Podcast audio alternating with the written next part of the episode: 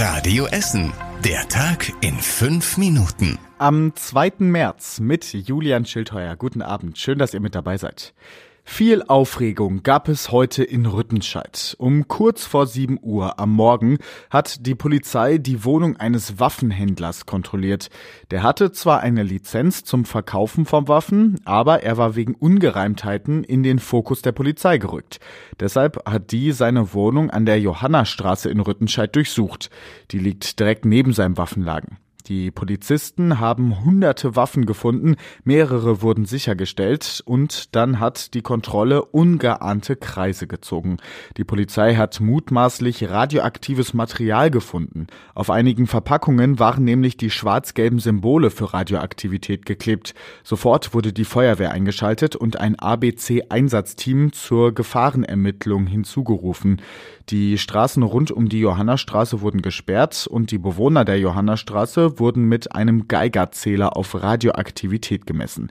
Zum Schluss gibt es aber Entwarnung, erklärt Radio Stadtreporter Kostas Mitzalis vor Ort. Für die Feuerwehr ist der Einsatz beendet. Es ist kein radioaktives Material gefunden worden. Das haben die Messungen eindeutig ergeben. Die ziehen jetzt ihre Schutzanzüge aus und fahren wieder ab. Allerdings sind hier noch Sprengstoffexperten der Bundespolizei, weil ja auch noch Granaten gefunden worden sind. Die werden auch abtransportiert und untersucht und danach wird dann auch die Straße hier freigegeben. Bevor es in Rüttenscheid heute Morgen viel Aufregung gab, gab es die gestern Abend schon in Altenessen. Nach Schüssen in Altenessen sind gestern Abend zwei Menschen festgenommen worden. Am Nachmittag hat sich ein Nachbar von der Altenessener Straße bei der Polizei gemeldet. Er hat beobachtet, wie aus einem Fenster in einen Hinterhof geschossen wird. Die Polizei ist sofort mit dem SEK angerückt. Das hat schließlich eine Wohnung gestürmt. Ein Mann und eine Frau Mitte 40 wurden vorläufig festgenommen. Bei ihnen wurde eine Schreckschusspistole gefunden. Jetzt wird ermittelt, was da in Altenessen genau passiert ist.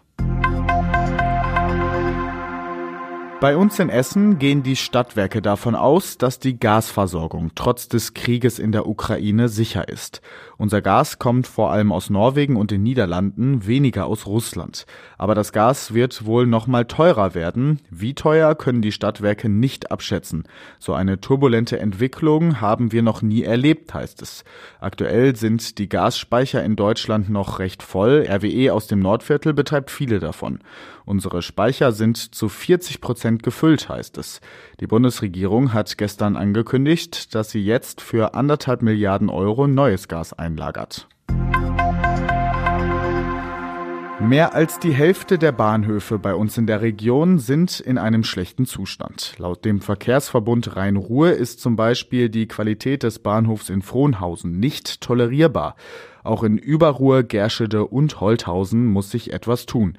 Die Tester haben im letzten Jahr zum Beispiel wieder untersucht, wie gut man sich an den Bahnhofen aufhalten kann und ob sie barrierefrei sind. Es gibt laut VRR aber auch gute Nachrichten. Insgesamt verbessert sich die Bahnhofssituation in Essen und der Region. Zum Beispiel am Essener Hauptbahnhof ist die Aufenthaltsqualität ausgezeichnet.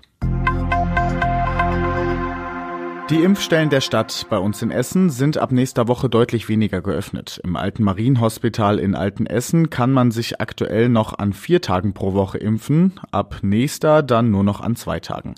Auch die Impfstellen in Werden, Frohnhausen und der Innenstadt haben nur noch zweimal pro Woche auf.